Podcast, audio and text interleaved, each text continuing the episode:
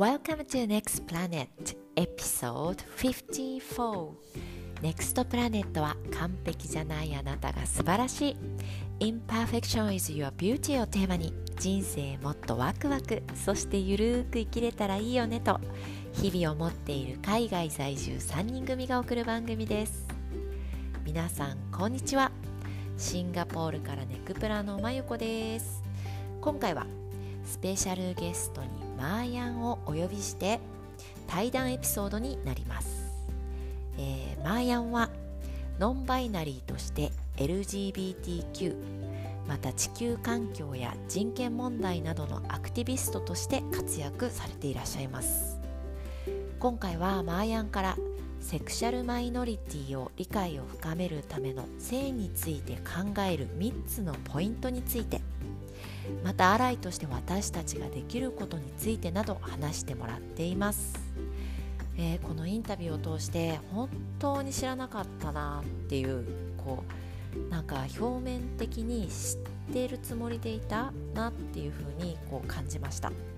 またこの LGBTQ に関して知ってはいたけど何が実際自分でできるのかわからなくてこうでもこれを聞いてなんか応援できることが私たちにも実際あるんだなというふうに感じました。あのそれぞれが大切にしたい心の性別っていうものを本当に尊重することが重要なことだなというふうに、えー、今回改めて感じることができました。是非今回マーヤンが分かりやすく本当にあの優しく伝えてくれてるお話をちょっと長いんですが聞いてみてください。そして今回共感していただけたらこのエピソードを、まあ、お友達であったりとか家族の方あの聞いてもらいたいなと思う方にシェアしていただけたら嬉しいです、えー、あといつも本当にメッセージをありがとうございます、えー、こうしてののりさ私にそれぞれメッセージいただけることがあのとってもいいエネルギーになってこう継続していけるのであの感謝しています、えー、どうぞ。今回のマーヤンのお話みをあお話もあの楽しんで聞いてください。はい。それではどうぞ。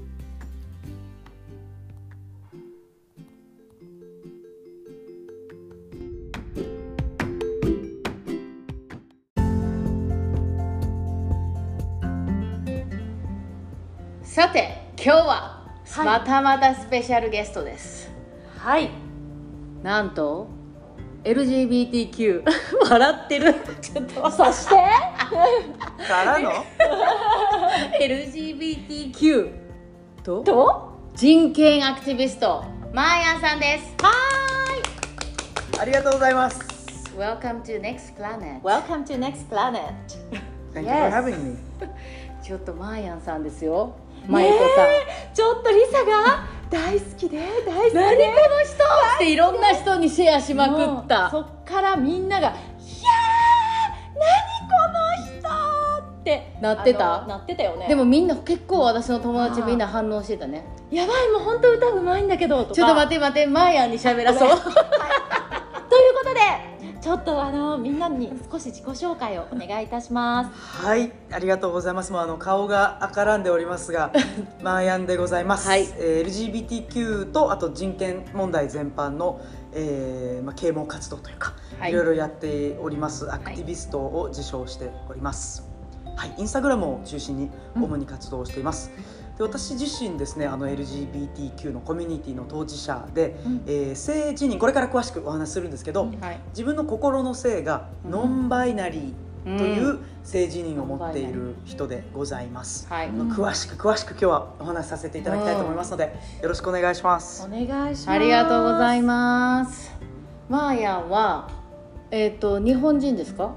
えっとですねえー、日本で生まれ育った、うん、いわゆるハーフです、うん、えーと、お父さんがイギリスで、お母さんが名古屋です、なるほど、はい、じゃあ名古屋弁で今日は言ってください。あのー、一人だけ 一人だけソロ名古屋弁はちょっとね 難易度高いんですよ。なんでよ私は大阪弁。私広島弁。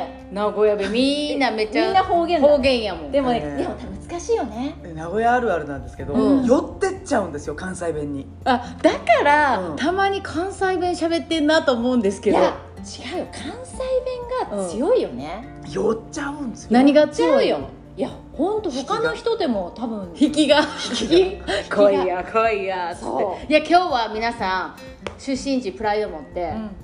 喋ってください、そうだできるだけはいあなたもじゃけんじゃけんまゆこ言ってね。そうじゃね。気合が入ってきた。デリアデリアすげえにゃーとか。それ名古屋そんな感じです。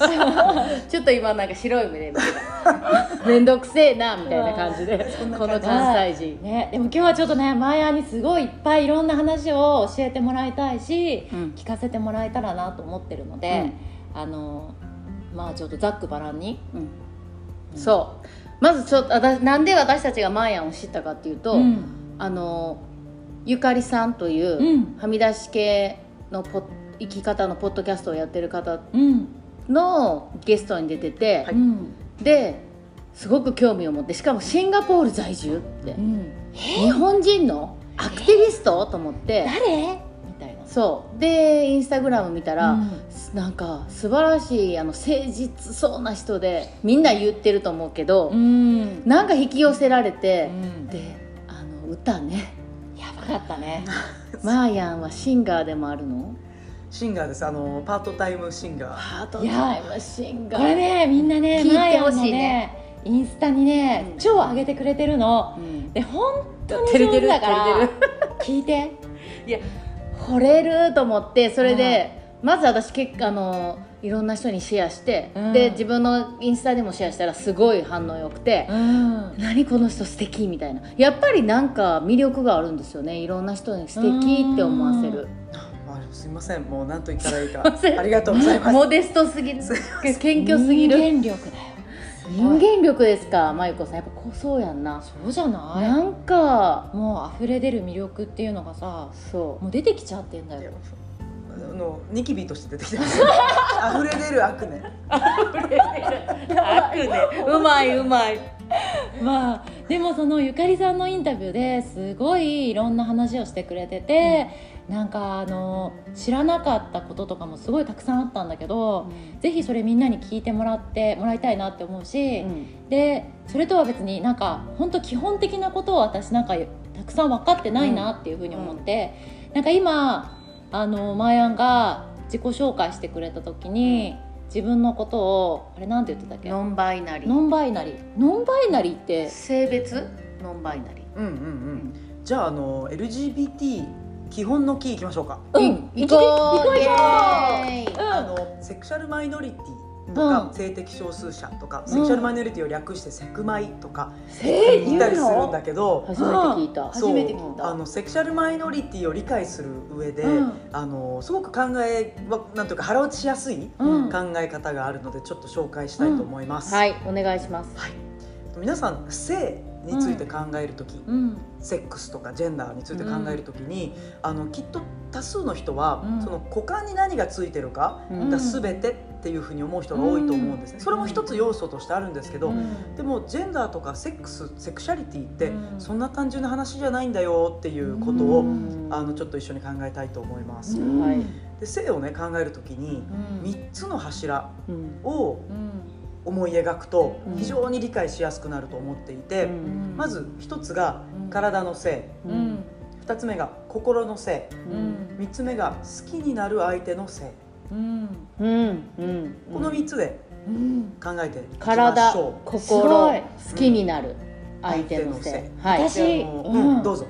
まさに体の性が一番分かりやすいからやっぱりその今3つ言ってくれたけど性って言われたらつい本当体の性だけしかうん。意識がいってなかったかも。うんあの本当に大多数の人がそうだと思います。うん。でしかも男と女でうん。男おは女？っていうふうに思ってしまう人が多いと思うんですけれども、うん。この3つの柱を考えるときにうん。まず前提としてうん。覚えていてほしいのが、うん。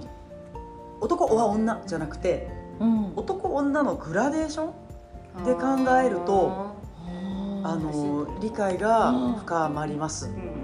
グラデーションね。グラデーション。あすのごいなんというか男と女、例えば女が今今手に持ってるこの絵はですね、図式は女が左にあって男が右にあって、それがこうなんというか、まあ、棒グラフっていうんですかね、うんっていうものを今手に持って話してるんですけど、こう男は女じゃないんだよっていうことがまず大前提、じゃあいきます。体の性うん。あの今ちょっと言ったように他に何がついてるかで、うん。あの生まれた時におぎゃーって生まれた時に「あおめでとうございます女の子ですよ」うん。男の子ですよ」ってお医者さんに言われると思うんですけど、うん。言われる。ね。うん。だからもう体の性ってそこだけでしょって思われがちなんだけど実は全然そんなシンプルな話じゃなくて、うん。外身がおちんちんがついてても、実は中は卵巣がありますっていう人もいるんですね。えそうなんだ。うん、いますとか染色体皆さん自分の染色体調べたことあります？えちょっと待って自分の染色体？染色体ってあのこういう Y 字のやつ？X, X X か XY って言われてるやつ。XY 女性だったら XX で、うん。男性だったら XY って思ってると思う教育されたと思うんですけど、実はそのどっちかじゃない人が結構いて1000人に1人ぐらいかな割合で。例えば XXY だったりあのいろんなパターンが染色体に実はあって、でへー。私もあの生まれた時は女の子として生まれたので、多分分染色体 XX だと思うんですけどでも調べたことないから分かんないうんですね。わかんない。うん。だから体の性っていうのを考える時に股間だけじゃなくて、うん。染色体とか中内臓どうなってんのとか、うん。あとはそのそうその体のいわゆるね、だねあの特徴うん毛深いとか背が高いとか、うん。声が低い声が高いとか筋肉質だとか、うん。そのまあいわゆる男性っぽい特徴。うん。毛深い筋肉質とか、背が高い。でもそういう特徴女性も持ってる女性もいるじゃないですか。うんいいる。うん。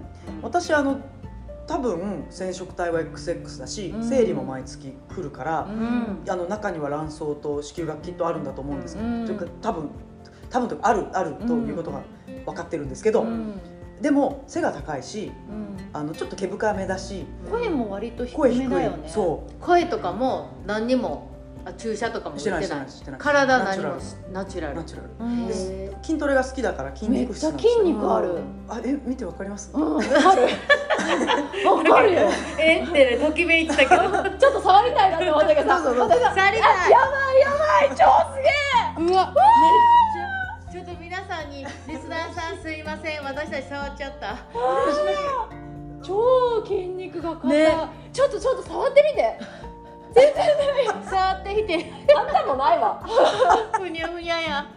超えめっちゃ筋肉質。こんなに筋肉が。女性つくでも？つきますつきますつきます。これ何にもホルモンとかも売ってないしもちろん。すごい。テストステロンとかも売ってない。わお。でもそれはだから体質的につきやすい。とか。もしれいないしあと本当にすごい運動してるんで、うん。うん。でも体質もあるかもしれない。でその筋肉質であるっていう特徴を男性的だとするのであれば、うん。私ってこのさっきのグラデーションでいうとこのうん。完全にこの女性のここではきっとないんですよね、うん。そういう特徴も染色体とかだけじゃなくて、うん今私が持っている特徴っていうのもこのうん体の性っていうのに当てはめて考えるなら多分私この辺とかになると思うんですよ。うんか。そのグラデーションで考えるってなるほどね、本当なるほど初めてね。だからゼロ百っていうかあるかな。男か女かって考えてたじゃないですか、そう。チンコがあるかないか。そう。うん。容姿でも男女って書くのもどっちかに丸しないといけないもんね。そんな棒グラフ書いて何パーですか、みたいな。この辺です。みたいなね。うんでも実はそんな単純じゃないんです体の性も。っていうのがこの体の性の話。で次心の性なんですけど、皆さん生まれた時に女の子ですよってなったら心も女の子として育っていくというふうにお考えかもしれないんですけれども、あのそうではない人が一定数います。でトランスジェンダーとか、日本ではまだこの言い方されてるんですけど性同一性障害って言います、その障害扱いなんですね、これは世界的に gender identity disorder っていう言い方は好ましくない disorder じゃないんだ、うん。個性だっていう考え方が今広まりつつあるので、うん。性同一性障害っていう呼び方はうん。変えるべきなんじゃないのっていう議論が今されてるんですけれども、まあ、日本ではまだその言い方されてます、英語ではトランスジェンダーとかトランスセクシャルとか言われますね、であのどういう人たちかというと、うん。生まれた時の性があのおお医者さんに言われた、まあ、gender assigned at birth とか言うんですけど、うんお医者さんにこの性だよって言われた性が例えば女性なんだけど、うん。僕は男の子として生きていきたいうん。と思って男の子としての人生を歩んでいる人男性として生きている人のことをトランスジェンダーとうん言ったりします、うん。あのこの場合は female to male うん。フィメールからメールになったうんトランスジェンダーということで略して FTM、それが FTM か、うん。なるほど。私動画とかで見たことあるけどどういう意味かなと思った。Female to male、うん。それはトランスメンって言われるトランスメンって言われる人たちです、うん。うん。なるほど。トランスメン。じゃあトランスウォメンは、うメール to female MTF なるほど、初めて聞きましたこれがトランスジェンダー。うん。うんうんなんであの心の性もうん。例えば今の例だと、うん。まあ、女性として生まれたけど僕は完全に男ですっていうアイデンティティ、もう本当に男に触れてる人たちもいれば、あのどっちかというとどこかなみたいなアイデンティティの人もいて、うん。で私のノンバイナリーってうん。真ん中なんですね、へえ真ん中っていうか私の考え方に近いのは、うん。この枠組みをもう外しちゃう私はね取っこ払う。の枠組みに囚われたくない。っはいはいてい。う感じだからノンバイナリー。バイナリーって二分するって意味ですよね。2つに分ける。うんうん。2つに分けないんです。ノンバイナリー、そういうことか。うん。分けないって分けないなんや。分かった。はそれ日本語でもノンバイナリーっていうんですか？そうですね。日本語でもノンバイナリーです、だってそういう言葉がないからしょうん。二分化しないみたいな、うん。二分化しないってこうん、ノンバイナリー。うん。それはさどんな風に気づいていったのマーヤンは。私はノンバイナリーだって、えっとねなかなかだって概念がないと気づかなくない。そうそうそうあの、うん。そうなの。だからまさにうん。次好きになる心の性の話しま次好きに好きになるうんうん。相手の性の話しますけうんうんど私はずっと自分はトランスなんだろうか。それともはい。女性として女性を好きなレズビアンなんだろうかっていうのうん。をずっと別に悩んでたわけじゃないけとど問いとしてあった。であの LGBT コミュニティに出入りするようになって、あレズビアンなのかなって思う時もあればうん。やっぱり男性になりたいみたいなふうに思うこともあって、うん。すごくちっちゃい時からあのボーイッシュだったし、うん。男の子の服が着たかったし、うん。男の子のする遊びがしたかったし、うんあの女の子らしくしなさいとか言われるのが本当に苦痛で、うん。制服でスカート履くのも嫌だったし、うん。だからトランスなのかなってずっと思っていたんだけども、うん。その時自分が用いていた言葉がトランスジェンダーとかしかなかったから、うん。FTM FTM なのかなって。FTM になりたいのかなと思ってたうの、うん。ん。メールになりたいのかなって、うん。でも大人になってジェンダー論高校生ぐらいでねジェンダー論という学問に出会った時に、なんかねハッとしてあそっか私は社会的に構築された女らしさを押し付けられることが嫌なのであってうん。必ずしもペニスが欲しいとかうん。その男性になりたいっていうふうに思ってないかもしれないってうん。初めて気づいたんだ。考え始めて。うんでもまだメンズっぽい服は着たいし、うん。うん、何なんだろうって自分の中でなかなか答えが出なかった、うん。でアクティビストになってからも何の権利を求めるかによってちょっと使い分けてた面はある、うん。同性婚の活動してる時は同性愛者の私としては結婚する権利が欲しいですって言葉遣いをするけども、うん。まあ、トランスジェンダーの人たちの権利を守るっていうメッセージをする時は私自身も性別に違和感うん。その性別違和っていうのがあのあったりもしてみたいなことを持ち出すこともあったし、うん。ノンバイナリーっていう言葉に出会ったのは実は本当にここ数年なんですね。最近本当最近。うん私はもう全部の言葉が新鮮だわ。なんか難しいよね。うん。あの私これ実は2回目やけど、うん。この前聞いたけど、うん。そのすごく考えないといけないやっぱり、うん。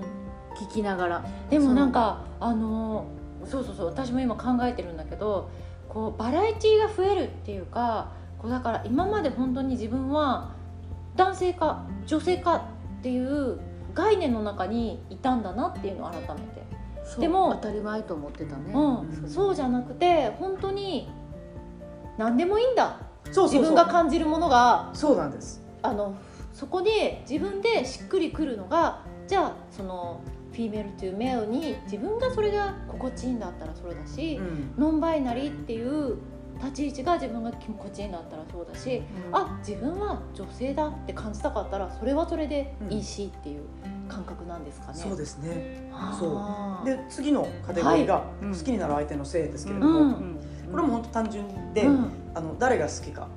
うん。あの女性が好きで、うん。自分の心も女性なら、うん。それはレズビアンうんうんうん女性が好きで自分の心が男性なら、うん。ストレート。うんはい、うんうん。ストレートっていう言葉よりもヘテロセクシャルって言った方があのポリティカリーコレクトなんですけどヘトロヘトロセクシャル。私はヘテロヘテロセクヘテロセクシャル。ヘテロセクシャルってヘテロセクシャル。ヘテロセクシャル。ストレートはなんでよくない？あのストレートってまっすぐ、うんうん。じゃあそうじゃない人たちと曲がってるってあ歪んでんの？とか失礼。なるほどねなるほどあのヘねテロセクシャル。ヘテロセクシャル。じゃあヘテロセクシャルっていう、うん、オッケヘテロセクシャル。ーはい。ヘテロセクシャル、うん、まあでもストレートって言ってもなんかストレートって言わ ないでっていう人は見たことないんですけど。なんかよりポリティカリーコレクトなのはヘテロセクシャル、そう。で自分が心が男性で、うん。うん。好きになる相手が男性だったらそれはゲイ、そうね、うんうん。はい、です、うん。うん。うん、であのどっちも好きだよ。男も女もどっちも好きだよ。バイセクシュアル、うん。うんでちょっとノンバイナリーに似てくるんですけど、うん。男とか女とか関係ない好きになった人が好きだよ。うん。パンセクシュパンセクシャル。うん、パンバイとパンがあのパンって何？どういう広いって意味なの？あパンパシフィックパンパシフィックのパン。パン。パッカン。パッカーン。パン。そのパンえかバイとパンの違いは？とバイはこれバイってノンバイナリーのうんバイでノンバイナリーで否定した二分っていうことですよ。あ二分した上でそのどっちも対象ですがバイセクシャルでも二分っていうことに違和感を覚えてる人って結構いてうん自分自身がノンバイナリーじゃなかったとしても二分する必要あるって思ってる人結構いて男だから好きになるとか女だから好きになるっていうわけじゃないから私は例えば人間だから好きなんだぜみたそいうなだって股間見て好きになるみんなって。なんだ？でしょ？なんだよもう。お前のそこ見せてくれ。みたいなうんついてる好き。そんな話ないじゃないですか。なんないわと思うの。うん。そうじゃなくてうんあの好きになった人が好きなんだ。ってっていうそういうか考え方で。パンパパンパンパン。パンセクション。パンセクション。いいねそれいいいね。パンパンン。なんだそれ。パンセクション。パンセクションか。いいねいいね。うん。な初めて知った初めて聞いた。すごいいろいろねあの呼び名があるんですよ。うん。そのセクシャリティに関する用語ってたくさんあって。うん。だからあのちょっとボキャブラリーを言っていくとこれってあのレーベリングになるというか、うん。無理やりカテゴライズするみたいなそういう話にもなるんで、うん。あのそんな名称は覚える必要なくて、うん。今日一番覚えていただきたいのが、まず3つの柱があるよ、うん。でそれぞれがグラデーションだよ、だから一人一人多分そのグラデーションにこの棒に丸つけていったらうん。一人一人全然違うマップができる。うん。男に生まれたから男。心も男。好きなのの女。っていうそんな単純な話は実はないんだよ。いろんな形があるんだよっていうことをまず覚えていただきたいのとあともう一個大切なポイントがこの3つの柱はうん。それぞれ独立してます。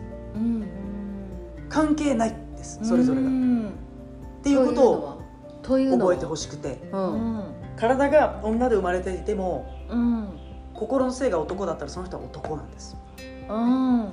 はい。体は関係ないんです。うん。その人のアイデンティティが男性なら周りの人はそれを尊重するべきで。うん。なるほど。でうん。心が男なら好きになるのは女だよね。これ異性愛規範っていうんですけど。うん。うんヘテロセクシャルを規範だとしてそれが普通だっていう考え方はぜひ改めていただきたくて。はい。うん。多数派ではあるけれどもうん。それが普通で当たり前でそれ以外が異常だっていうマインドはぜひ今日この機会に捨て去っていただきたくて。はい。うん。例えばはい。うん女の子として生まれたけど僕は男です男として生きていますはい。うんっていう人がうん。彼氏がいるパターン結構たくさんあるんですよ好きになる相手が男性。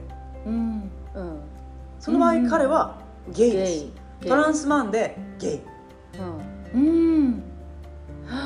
トランスマンでゲイっていうこともありえる。勝ちってきた。うん。そうそうそう。これねすごくない？トランス。まだ来ない？ちょっと待って。リサさん今日2回目やから。ねそう多分そうや。でもやっぱすごく考えないといけない今。ちょっと待って考えてた。えっとえっとその人はあじゃあもうちょっと分かりやすい例からいきましょう、うんこれがねあのねもやっとする理由分かるんで、うん。うん。もう一個いきます、うんもう一個。前あ女性として生まれました、うん。で私ノンバイナリーだけど例えばトランスだったとする。うん。男の子として生きています、うんだとする。うんうんで彼女がいます。うん。ストレートです私は。あマーヤンはストレート。で言うなってマーヤンはヘテロセクシャルになるってことか、そう。私の股間に何がついてるとか関係ないよ。心が私は男なんだで女が好きなんだっていうのはヘテロセクシャルだよね。そうそうそうそうそう。だけどもちろん外観は容姿としては体のそのフレームは女性の体を持ってるけどわかんないけどね。それはもしトランスかしたらの人にそうだね。あの股間見せてなんてことはわかんない言うわけないから。あの性別的適合手術を受けてれば完全に、あの外ね見がその望むせっていう人もたくさんいるし、でも要はうん。自分の心がどうありたいかっていうそうそう。お心を尊重するっていううん話だよね。あのん。トランスの人に対して、うん僕は男ですって言ってるトランスマンに対してお前は女だっていうのって本当にもう侮辱以外の何者でもなくて、うん。心を尊重してほしくて、うん。どこまで手術してたらうん。男として認めるみたいなそんなアホな話はないんですね、うん。もうアイデンティティが全てなんです、うん本当にそうだよ。うん。うん。ということが一つ、うんでうん。今のでさっきのに戻ると、うん。女の子として生まれました。でもうん。僕は男性として生きていて、うん。男性に惹かれます。うんはゲイ男性。おお分かった分かった。うんうん。今分かった。うん。あゲイのトランス男性。あああそでも見た目は見た目はん？体？見た目はどうどうでもいい。パンツを脱いだらどうでもいい。うん。うん。パンツを脱いだら何がついてるかどうでもいい、どうでもいい。うん。要は心だよね。心。っていう。そのアイデンティティね。そう。ああよく分かった。よかった。うんこの3りますつの柱。あのねちょっと深く考えていくと「ん？この場合はこの場合は」ってあるそうそうすごいマーヤンが言うたびにすすごい頭でこうイメージして考えてみたいなうんこうするけどでも大切よね。こういうの今まで何の考えあ頭を使うこともなくうん。はいこれ何色何色って言ってるような感じで考えてたから、うん。ジェンダーはい男みたいやから男、うん。男同士でいるからゲイとか、うん。そうじゃないっていうことですよね、アイデンティティなんですねうん、本当に。いや本当にすごいこれさ。深いね。深いね、うん。でもこういう風なのってあのもっと norma normalize っていうかこれがもっともっと自然に、うん。なんかなっていくと本当にいいね、うん。こうさ人としてっていうだからその外側のフレームはどうであれ、内側にある自分のアイデンティティを本当に大切にしようっていうことだよね。そうそうそう。ね。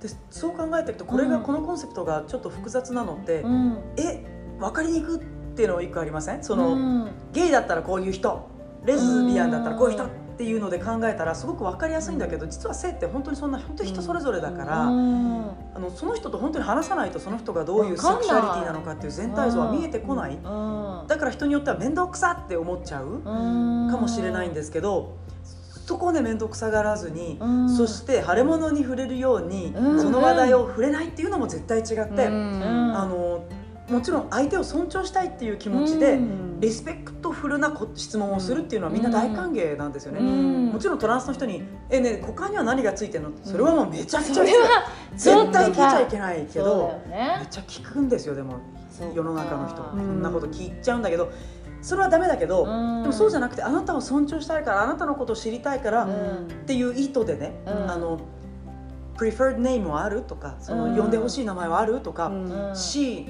うん。ってそうだ。代名詞ってねプロナウンって英語で言うんですけど、うん。代名詞は何がいい？日本語だとあんまり意識しないけど、うん。しないよね。だからさ日本語だってさもうマーヤンって分かってるからマーヤンとかさリサって知ってるからリサとかさ、うん。言うけど英語だと she he でね彼そうだよね。彼彼女女っていうからそういった場合はマーヤンはどうやって呼んでもらいたいの？あマーヤンはですね気にしないんですよ、うん、うん。あのー she って呼ばれても別にいいし。嫌じゃないし、うん。he って呼ばれてもうんかなりボーイッシュ。だってノンバイナリーだから、うん。そのもうかんどうでもいいんですよどう思われても、うん。そっまあ枠か、組みに取られないから、うん。でノンバイナリーの人の多くは they を好む人が多くて単数なんだけど they ああもう combine しちゃうみたいな。コンバインしちゃうってことなのかな、ん。あのもうどっちにもどっちでも寄らないっていう単数だけどあのマーヤン is 何々 they are 一人の話をしてるんだけど、うん。うん。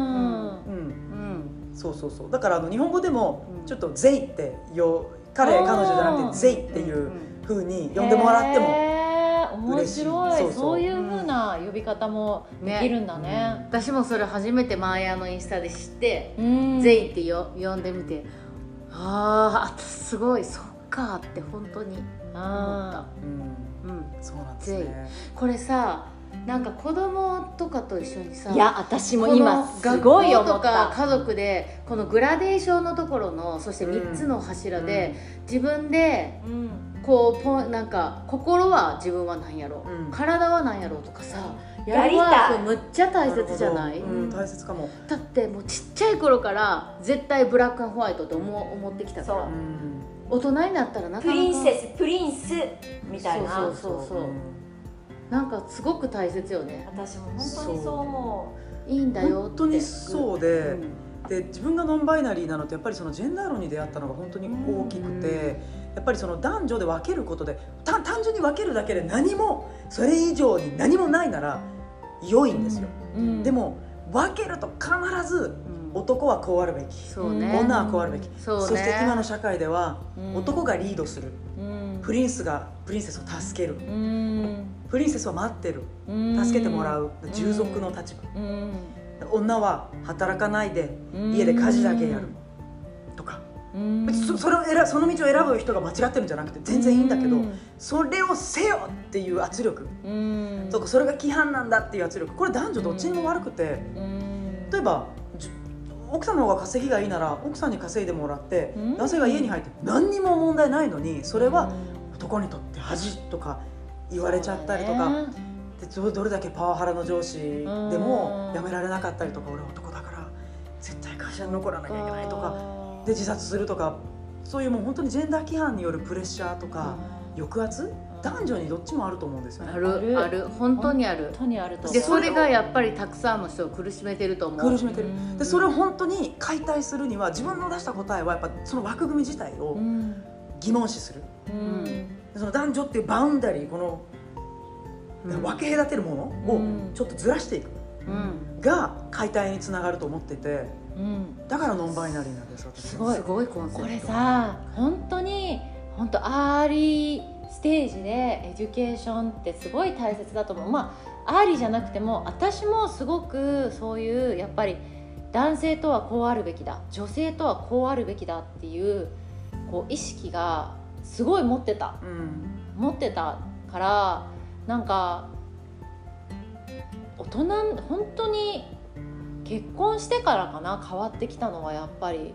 うん。もう女性としても男性としてもっていうのをもう崩してお互いの人間としてお互い成長できるようなパートナーでいたいっていうふうに思えるようになったのはやっぱり結婚した後だったかもしれない。なるほど。でも結婚したら余計にそれが増えたこともない。私はなんか妻と妻としてとか妻とあるべきものはこうしなければいけないご飯を作らなければいけない。何々しなければいけないとかさ。うん。妻イコール女。女イコール妻やからこうしなければいけないとかさ。でもノンバイナリーっていうコンセプト。私はノンバイナリーだと思ってたら、うそんなことさえなくなるっていうことやな。そのなんか妻とかそううん。役割そうだね。夫とか、う別にな男やから仕事にそうさっき言ったけどつ女やから妻やからん。家でご飯全部作るとかさ、うんでもそこに悩まされてる人が本当に多いから。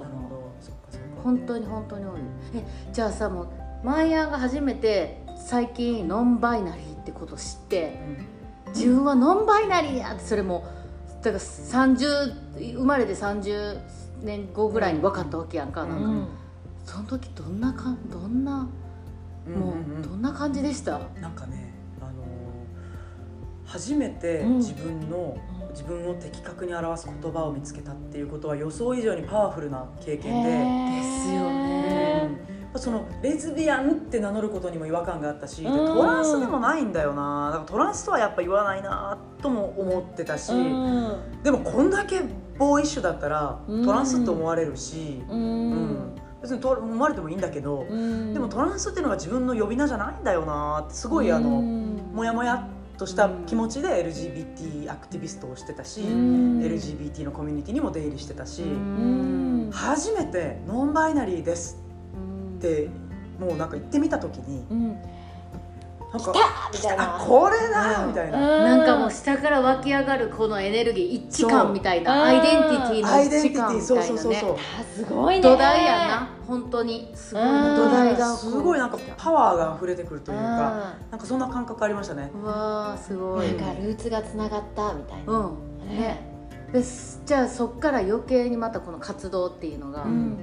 こうクリアになって。そうクリアになりましたね。うん大切やんねだからできるだけ早くうん。その機会をでもうん。与えてほしいですよね。そういう方たちには。そうですね。だからノンバイナリーっていうワードの可視化、うん。ノンバイナリーだけじゃなくて、うん。そのセクシャルマイノリティであることってこれってあの本当にあのもちろんここも答えが出てるところじゃないんですけど、うん。どうして同性愛者になるのかとか、うん。どうしてトランスとして生まれるのかって答えが出てなくて生まれつきなの？それとも後天的なの？って、あのまだね100%これですってのないんですよ。うん。でうん。でもあのほもうほぼほぼ生まれつきだと言われていて私なんてもう物心ついた時からアメフトの T シャツ着たかったし、うん。物心ついた時から女の子に惹かれる自分を感じてたし、うん。でもちっちゃい頃は男の子も素敵だなと思ったりもしてて。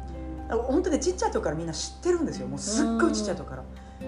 なんだけど私は小学生の時に男の子が好きだなと思ってた時はお母さんに言えたけど、うん。女の子に惹かれてる時はは死んでも言ってはいけないと思ってた。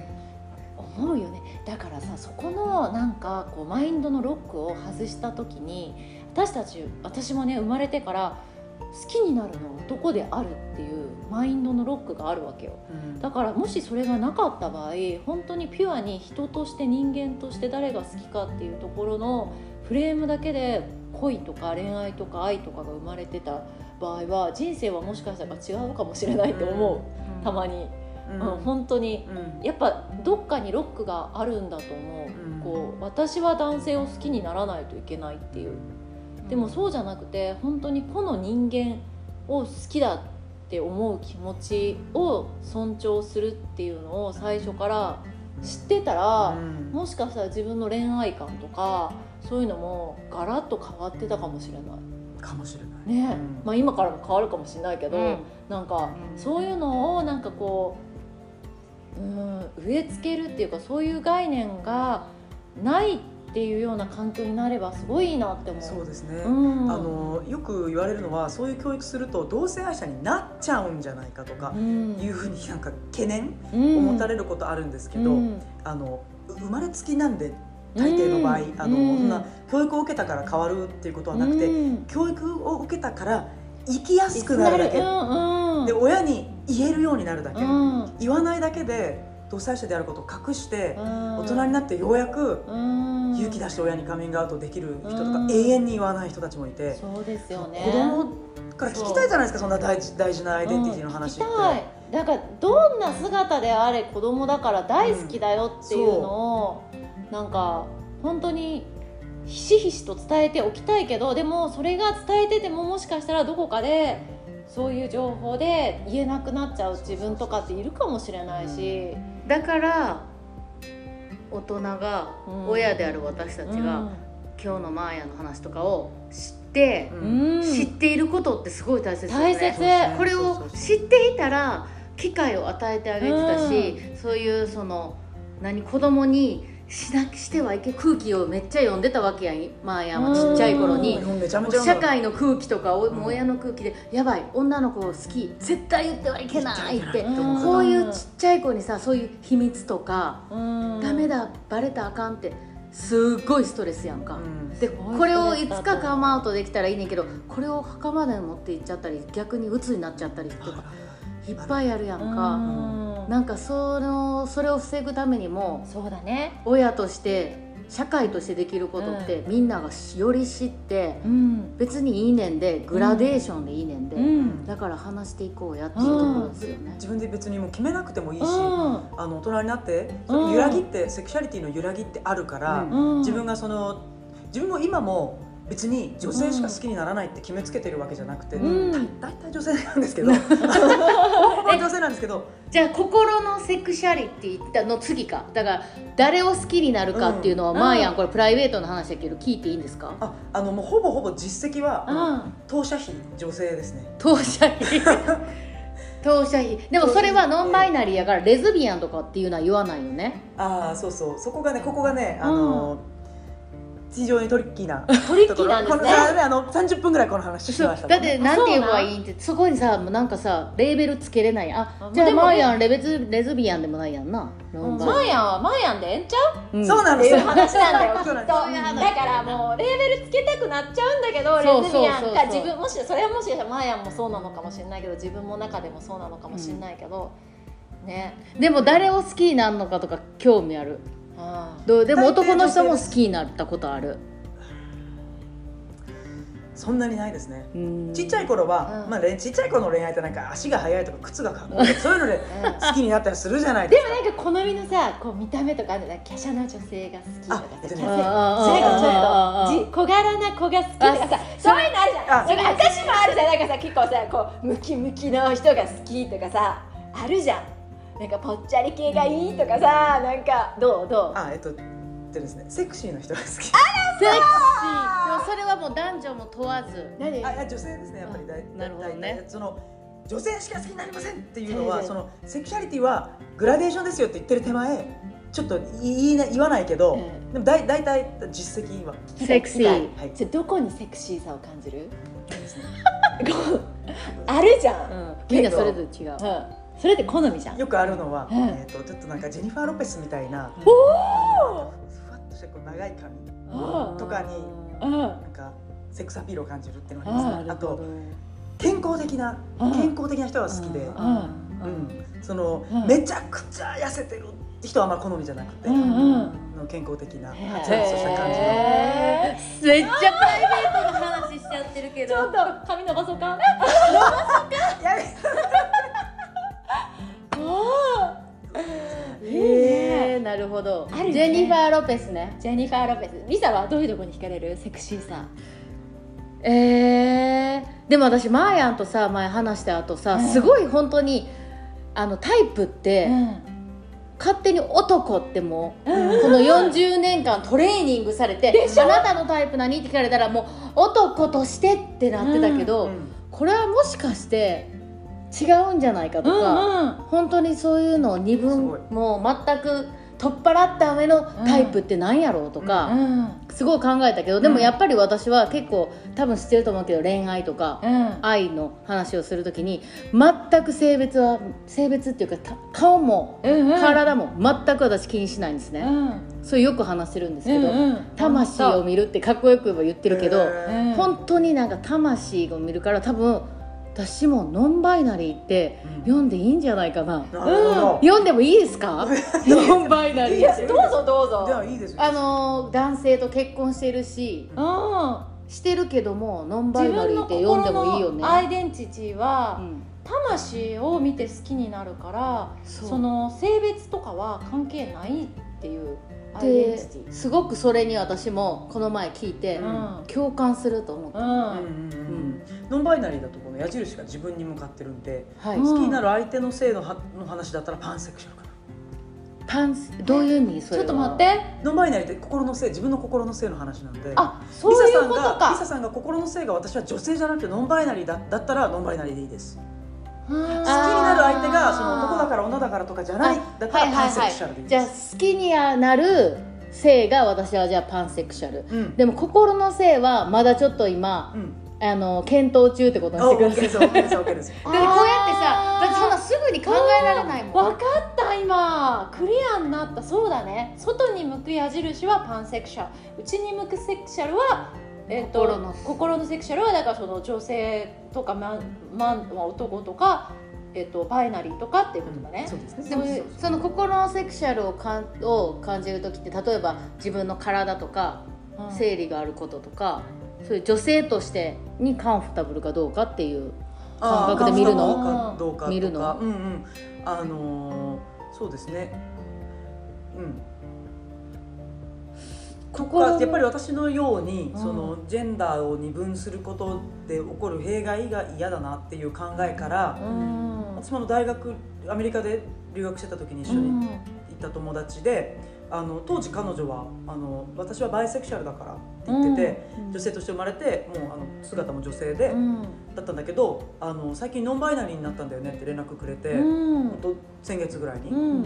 えそうなんだ」あのどどういうきっかけでっていうのは聞かなかったんですけど、もしかしたらずっと違和感があったのかもしれないし、うん。ある時その自分の心のせいっていうよりもそのジェンダーの二分するっていうことに対するうん。違和感とか、うん。それに付随する弊害が大きすぎるっていう危機感から、やっうん。ぱりこれは自分の性自認もちょっと女性っていうのでは話にならんとか思ったのかもしれないしいろんな人がいると思うんですけど、でもその女性であるっていうことに何も違和感がないんだったら女性自認をす持ってること悪いことじゃ全然ないので。もちろんもちろん、うん、もちろん素晴らしいことなんで、ううんそこはあの無理に疑問視する必でも完全に私たち舞子と私たちにとってはさ、うん。新しいコンセプトいだからや本当にちょっとそこの新しいコンセプトのもとに考えてみようかなってなるよねうん。自分の人生をう、ね、うん、そうそうそう。なんかアウェアになるってすごいうん。いいですね、うん。そうこうです知るっていうねのは、なんか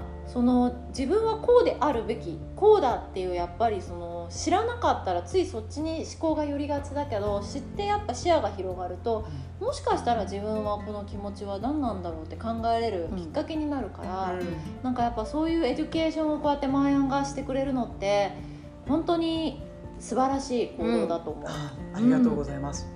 だとあのお子様のいらっしゃるリスナーの方が多いとん。聞いていますので、はい。もう一つあのトランスジェンダうん。ーの子供のお話を少しさせてください。うん。うんあのまあトランスジェンダーちょっと復習をすると、はい。心の性がうん。うんお医者さんに男の子だよって言われたけど心の性が女の子。女の子、うんうん、お医者さんに女の子だよって言われたけど心の性が男の子。っていう子供たちたくさんいるんですね。うん。で性自認ってうん。好きになる相手の性がうん、あ私は同性を好きになるかもって気づくよりはるか前に性自認って意識するんですよ子供って。あー。2歳とか3歳でこの意識がもう芽生えるんですうねん。私物心ついた時もうすでにその意識あったんでうん。女の子のドレス着たくないってすっごいあったんですよ。うん。でトランスの子供ってものすごい苦しむんですよここで。うん。なぜなら親は良かれと思って良かれと思ってというか何もやっぱり考えたことがなかったりするともう男のこの子は男の子だからでも男の子の服着せる。で男の子なんだから泣くなとかいうふうに教育する。でスポーツを好きに仕向ける。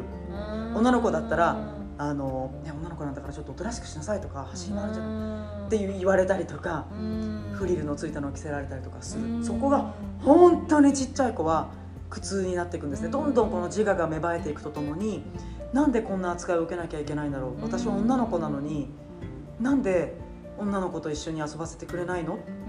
で女の子とお人形遊びしてると「おいポール政宗政宗こっちだ」って野球するぞ サッカーするぞみたい「な。やめろそんな気持ち悪い」とか言って言われたりとか。そうだね本当に苦しむん。ですよちっちゃい子でねトランスの子を持つ親のドキュメンタリーうんとかねあったりとか、うん。まあ、そのニュース取り上げてるのとかあるんです。ちょっと今お話ししててこれはちょっと翻訳をして投稿しようかなって今ふと思いましたけれども、ぜひお願いしてほしい。あのねしてほしい。本当にね鬱になるの、うん子供がちっちゃい子が幼児が。でねで親はねうんアメリカの親とかってトランスジェンダーのこと知ってるから、ううんちの子ってもしかしてって思うんだって、うん。で否定するの。いや先生そのまま育てたら不幸になるから要はその世の中に差別があるからね、親の中にもあるし差別を受ける人生をね負わせたくないからっていう一心で、このかっこつきで強制してあげないとと。今だったらまだ間に合うみたいなそういうふうに考えるのね。生まれつきだからもう強制もクソもないぞ。もう生まれつきなんだからうん。無理やり男の子のことさせたってうん。苦痛でしかないのうにん。そこをちょっと履き違えちゃってもういやスポーツ好きにさせれば絶対これはもう正しい道に導けるって思っちゃって無理やりするのね。でその子たちがどうなるかというとずーっともう暗い友達ができなかったりとかすごく自分の殻に閉じこもってたりとか自傷行為をちっちゃい子がねしたりとか。であの言うんだってなんで私はおちんちんがついてるのとかちっちゃい子が言うの。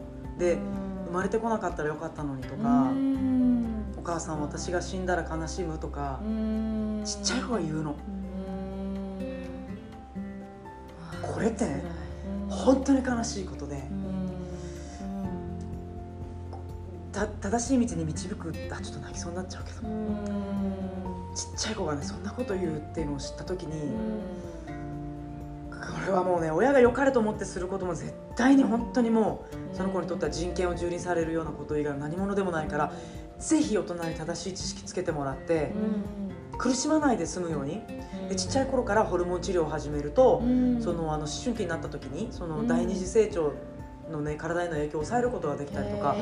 そうなんだ。そうそう。で今その研究すごく進んでるから、うん。あの本当にお医者さんにかかって、うん。要はその脳が出すシグナルがうん。その体の心の性と違うシグナルが出ちゃうのが第二次成長なので、うん。それを止めてあげるとかあのそのその子の心の性に体を寄せてあげるっていうことが早い時期からできるから。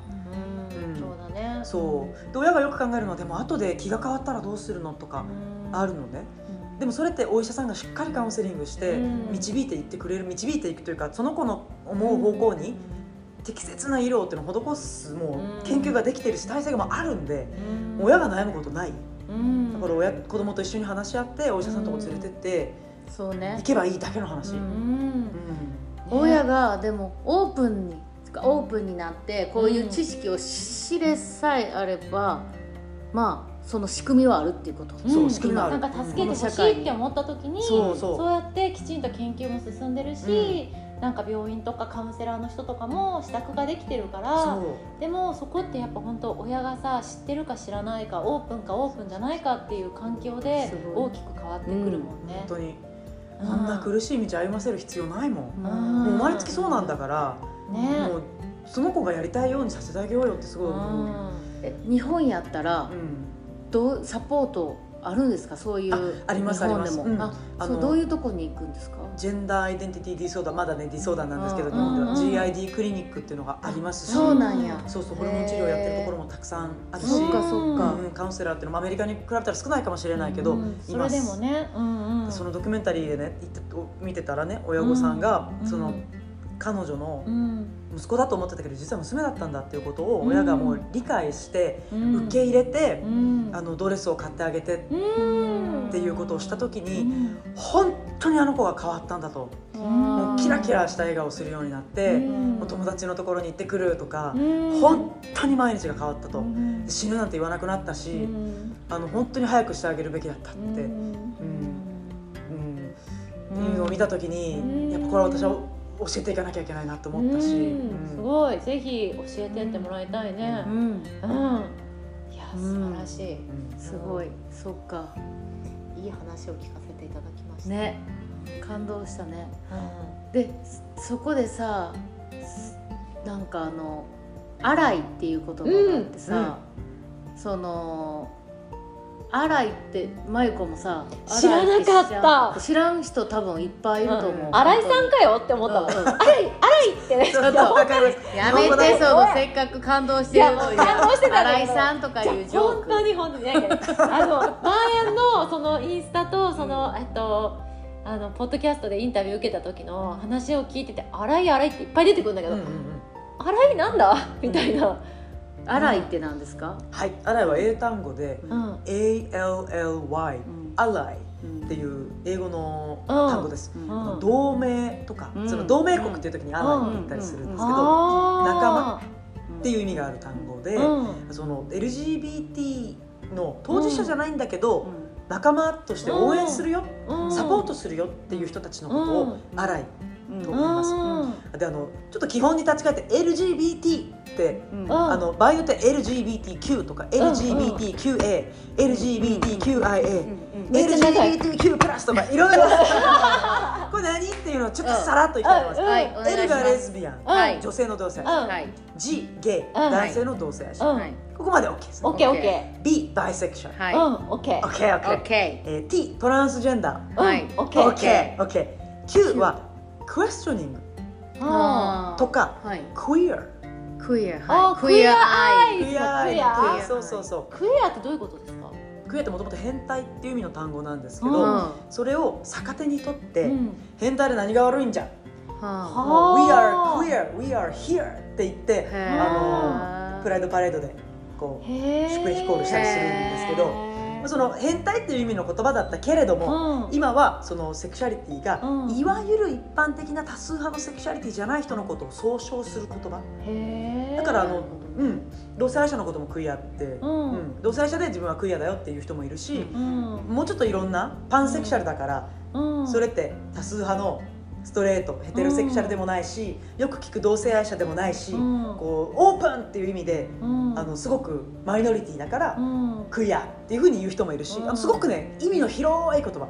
セクシャルマイノリティ全体を指すと思ってもらっていいと思います、うんはい。クエスチョニングは自分が前そうだったように、うん。自分トランスなんだろうか同性愛者なんだろうか、うん。だとか自分ってもしかして同性愛者なのかなストレートだと思ってたけど、うん。違うのかなっていうフェーズの人とかはいはいはクエスチョニングですね。であの A はアライの A だったり、うん。あとあのアセクシャルアセクシャルアセクシャルその性的な欲望を抱かない人たち、います。いる結構いますよ。あの恋人ができて一緒に映画を見たり一緒に時間を過ごすことは本当に好きだけど、うん。キスをしたりとうか、ん。その身体的な接触を伴うこと、うん。セックスとかはそれはちょっとうん。とかあと恋愛感情そのものを持たないっていう人もいる、うん。だからなんか私たちの今の日常ってうん。恋愛して当たり前みたいな、うん。映画見ても、うんドラマ見てそもね。音楽でもうん。恋愛がもう全てみたいな。恋したいってね。そうそうそう、うん。みんなそんな感じよね。そうじゃない人もいると。そうか。それもその LGBTQ そこの仲間にそうそう A A の中に入りますえね。そこにさノンバイナリーはなんで入らへんのノンバイナリーはね。まだ新しい単語だしうん、あのまあ Q, Q に含めることが多いのかな。あとあのプラスって言って、はい。いろんな人をこうもうプラスで。もうプラス全部入るやん。ETC みたいな。エトセトラ。その他。みたいな。その他大勢ううん。そっか。そうね。ですね。でそのあらうん。はいで洗いに戻りますと、うん。まあ、同盟とか、うん。まあ、当事者じゃないけどサポートするよっていう人のことで、あのもう誰でも洗いになれます、もう私たちとかですよね。サポートしたいそうそう。まさにまさ洗いにあらもうめっちゃ荒いですよ。こうやってもうトピック取り上げてもらって、うん。わざわざ自分インタビュー時間作ってうん。インタビューしてくださって、うんうん。このどういうことなのかっていうのを伝えていきたい、めっちゃ荒いですよ。荒い。めっちゃ荒い。い。えもうインスタグラムに私荒いって書こうと思ってるんです。あのお願いします。プロフィールで。新井さんやプロフィールで。荒いさん。そう。荒い荒いまゆこミドルネーム荒い。はいでその荒いの私たちにはい。何ができるかただただやっぱり私たちの周りもまあまあえ？同性婚全然 OK やんって言うけど関係ないからうん。別にわざわざ表明しないし、うん。署名も別にしないしっていう人がやっぱ多数やと思うんですよね、うん。聞かれたらいいんちゃうって言うけど、うん。でももっとそれプラス、うん。アルファで何かできないかっていうことを聞きたい、そうですね、うん。まあ、あの別にいいんちゃうレベルだったら、うん。なんかそんなに荒い度は高くないかなと思ってて、うんね。あの荒いとしてレベルアップするための3つをちょっとすごい。うん。ははい。いその1差別発言をしない。はい。これはあの本当に第一歩で、うん。あのついついねうん。日本語でホモネタとか言ったりしますけどそのゲイジョーク。うんをついついね言ったりする人がいると思うんですよ。例えばうん「お前らホモなんちゃうの?」とか言って。うん。別にそうだと思ってても思ってなくてもそれが面白いと思ってるから言うとか「あいつこれやからおかまやから」っていうこのジェスチャーあをしたりとか、ううん。ん、っていうとかねあのそれはもう面白いと思ってやってるけどもっと立ち悪いのが、差別発言、うんホモは気持ち悪いとか、女同士でキスとかもキモ吐き気がするわとか、そういう差別的な発言をうん絶対にしないこと。はい。これはねあのそういう差別発言を聞いた瞬間に LGBTQ のコミュニティにいる人たちはこの人には絶対カミングアウトできないなって思っちゃうんです。うんそっか心を閉ざされるね。閉ざす。もうカミングアウトした瞬間に多分差別されるな。友達入れなくなるかもしれないな。って思っちゃう。うん。そんな思いさせやってほしくないね。だからもうぜひ荒いとあの思ってくださるのであれば、はい。絶対に差別発言しない、ううんんでもこれがさ結構トリッキーでさ、うん。私たちは差別発言じゃないと思ってたけど無知やから実際さその当事者の方にを傷つけたりとかしてしまってるんじゃないかなっていうのはぶっちゃけ私初めてあーやんあマーヤンとお茶した時とか、うん。ちょっとそれはすごく怖かった、あでも。言ってること傷つけてないかな。とうんうんうんああのそうやって思うことは本当第一歩だと思うんですよね。うん。あなるほど、うん、で私いつも思うんですけど、うん。そのさっきもちょっと触れましたけど、うん。あなたのことを理解したいし、尊重したいからっていう気持ちで聞く質問は、うん。あの全然私はオフェンシブに思わないんですよ。あそっか、うん。例えばあのインテンションは良かったってことね。そうそうそう。ちょっとインテンション変に変になっちゃったけどっていういやいやあの変変だとも思思わなかったし、あのよくないのは本当に単純な好奇心でねセックスってどうするのとか、あはいのどっちが男役でどっちが女役なのってよく聞かれるんですけどそもそも男役女役っていうのがないし。ないし。っていう話ね。ないし。っていうところで。でもそれってあのまさにね知らないから言っちゃうっていうのは。ん、うん。本当に。そうだからあのこれ大丈夫かなってあのほ失礼なことあったら教えてねっていうあの前置きをして聞くとかうんこれはさすがに考えたら分かることもあるじゃないですか。トランスの人に「なんかえ下何ついてんの?」ってどう考えても失礼じゃないですか。うん。やっぱ失礼なこと言うべきじゃないよなっていう、そうだね。うん。ちょっと気をつけるっていうのがあれば全然いいと思います。うん。うん。そこに気持ちをももも置くってことですよね、うん。気を使ってそうです。良いインテンションを持ち続ける、そうそう。であともし例えばノンバイナリーの人に対して「うん。あの C って呼んじゃった」とか「うん。あの They って呼んでほしいって言ってたのに」とか、うん。トランスに対して「He って呼んでほしい人なのに「C って言っちゃった」っていう時は、うん。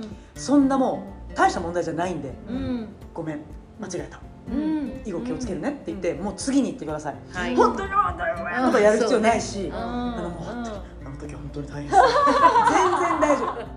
もうムーブオンしていただいて大丈夫なるほどね、はい。そうだね。これは1でございますはい。で2がね差別発言をしないようになると、カミングアウトされるようになってきます。はい。あの LGBTQ ってうん。左利きと同じぐらいの割合でいるって言われてます。これうんねいろんな統計があるし統計取るのちょっと難しいからうん。左利きと同じぐらいって結構多いんだけど、うんまあ、でもそのぐらいと思ってってもらってもいいのかなと。じゃあもしかしたら本当普通に一緒に学校に行ってたクラスメートの中にいる可能性もいるしそうそう。なんかもしかしたら職場にいる可能性もあるしそう。っていう感覚は忘れない方がいいよっていうぐらいいるかもしれないってことだよね。そう。それは。統計によってはね10人に1人。あー。10人に1人だったら今まで人生に何人いたのっていう話で。バイタ本当だねじゃあ何人にカミングアウトされましたか？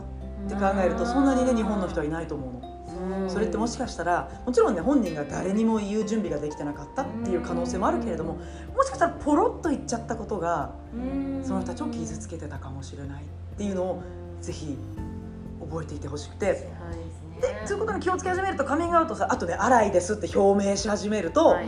あの実はねって言ってきてくれる人がいるかもしれない。でその時にぜひですね、あの覚えていてほしいのが「え？ーとかうん「え可愛いのにもったいない」とかあ「え太郎くんかっこいいのにそんなにないえー、おそ女の子モテるでしょ」とかそういう発言絶対しないでください。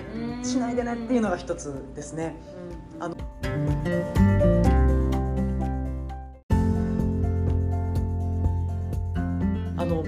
カミングアウトをする時ってうん。私たちは自分のためにやってます。うん。あなたのためにしてるんじゃないのでうん。あなたがどう思うかって関係ないしうん。あのそれはもうしまっといてください胸の内うにん。でぜひ示してほしいのはサポートの気持ち。うん。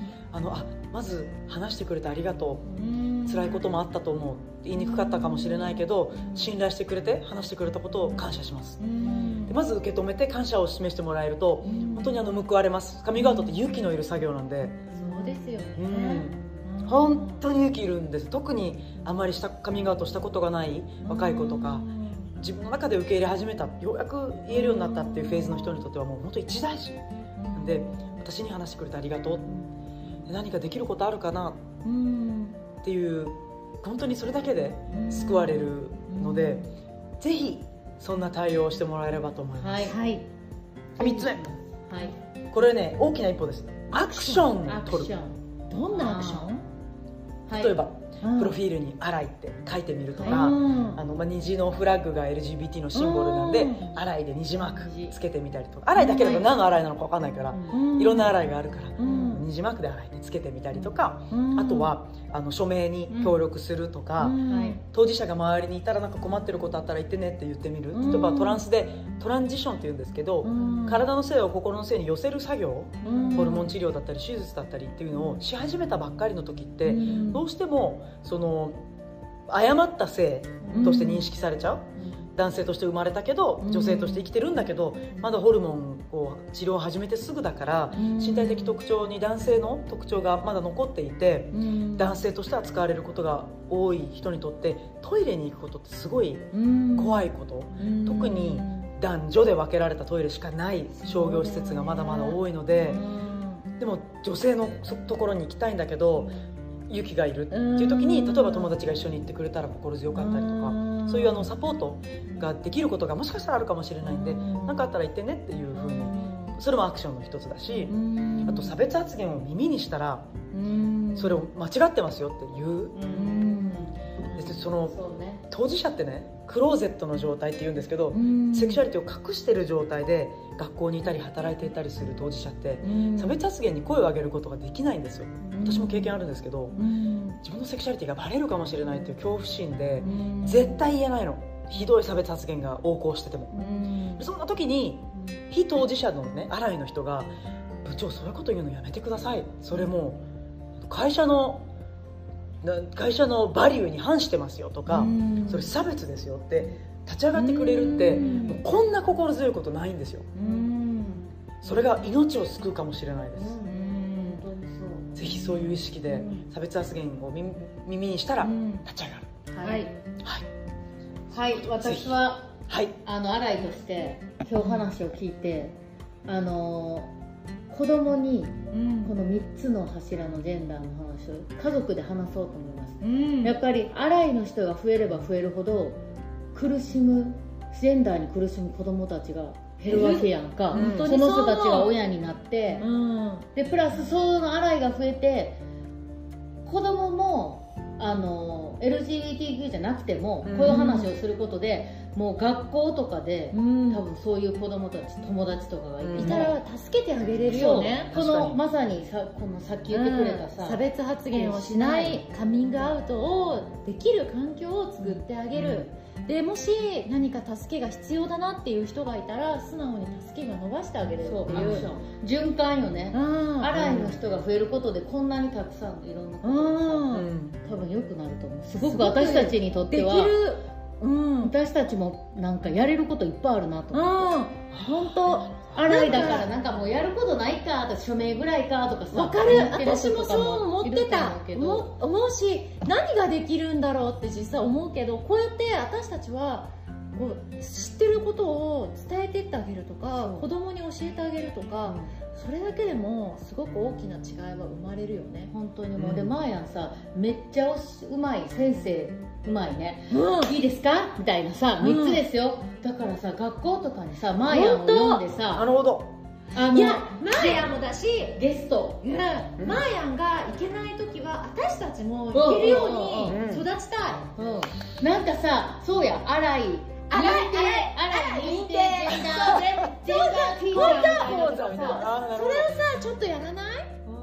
私本当に学校に行って子供にも教えたいし自分の学校に行かなくてもこういうコミュニティでさ子供集めてそう教えてあげれるっていう場を作っていくっていうのはね。この洗いとして私たちができる第一歩じゃないかな。本当にそう思う、うん。うん。どうですか？いかがでしょうか？やりたいです。でワクワクしてきまでした。私たちのさネットワークってやっぱり子供みんないるから、うん。学校とか、うん。うん。母親とかさ。そうそうそう。超いい。すごいいい、今あの私そのお子さんのいる方に語りかける時って、うん。あなたの子もそうかもしれませんよっていう視点でいたけど、うん。それだけじゃないなって今開眼しました、うん。その子がそうじゃなくたってその子の周りに絶対いるから、うん周りを助けられる子供が俺大人助けれるのは大人だけじゃないなって今ハッとした。縁が広がっていくと思うよそ本当にそうだと思う。だって子供が悩むのって子供同士の関係性でも悩むから悩むよ、うん。いじめってあるじゃないですか、ある、うん。ねセクシュアリティのことで絶対にいじめが起こらないように教育していくってすごい大事ですよね、なもしかしてそそこのその当事者の親は知らんくても、うん。友達が一人洗いてその洗いのお母さんたちも私たちみたいだから、うんその子はもしかしたらすごい救われるかもしれない。ないね。本当に本当にだってさ子供がさ学校でさ仲良くなった友達がそういうちょっと困ってる状況になった時にその自分の子供がうちに遊びに来なよってママがさってめっちゃ話聞いてくれるよって。ね。なんか全然いいじゃんって言ってくれるような環境が提供できるスポットが一つでも増えてくれたらそこで救われる子はたくさんいると思う、本当ですね、ううん。んだってまさに私たちの子供たちはさもうグローバルでさ、うん。もう本当に多分10人に1人って言ったけどさ、うん。もうぜ彼らの方がその当事者たちと友達になったり接してる回数は多い、いいと思う。だから、やっぱりアライを増やしていくためにもそういうジェ、うんヤングジェネレーションそうですね。そうだね。私たちはやる。荒いプロジェクトもね、アライプロジェクトいいね。ああいい。漢字？アライさん。漢字引きずってますよずっと。ちょっとごめんついつい。私本当に分かる新井さんだと思ってたからさもう。カタカナ。カタカナカタカナでやります。洗いで、プロジェクうんねト。ぜひやりましょう。ぜひやりましょう、本当に。そうしましょう、うん。ね。リスナーさんもね本当になんか今日みんなで協力し合って、ね。これに共感できる方はやろう。ぜひ。よろしくお願いしますはい。そんなこんなで。でなんかあと他にもアクションなんかできることがあったりします？そうですね。いろいろあると思うんですよね、うん。でも本当に今おっしゃった、うん。子供に伝えていく。これうん。めちゃめちゃパワフルだなと思いました、うん。本当にあのお子さんがいる方ならではのアプローチだと思うし、うんうんうんうん。いや近所の子が。近所の子が。ドア開けてくるんですね。もう勝手に入ってくるんです。朝とかたまに起こされるんです近所の子に。誰やねグッモーニング遊んでいいかしらみたいな。い。やあのでもあのもうすぐ簡単に今日からできることは、マーヤンのインスタグラムをフォローして。ありがとうございます。あの本当だね。マーヤンのインスタグラムのプロフィールのリンクをクリックしたらうん。いろんな問題のうん。署名ページがめっちゃ分かりやすうくん。あってやっぱり署名したいけどいろんなところに情報があるからどこから始めていいのか分かんない。本当にマーヤナのリンクあれどうやって作ったのちょっと今度聞こうと思ったんですけどあの LGBTQ のこれに関してはここ入管問題こことか、うん。すっごいオーガナイズされてるから私もあそこでめっちゃ全部バーって署名しました。ありがとうございます、感謝。それは誰でもできると思う、うん。すぐにできる行動の一つとして。うん。うん。はい。はい。ということで今回はごめん。ごめんなさい。あの本当来てくださってありがとうございます。なんか本当にあの新しい知識もだしこう自分の知らなかったことが今やっとクリアになってあのまたなんかこう視野が広がったし心のスペースも広がったのではい本当に助かりました。ありがとうございます。ありがとうございました。はーいということで今回はゲストは.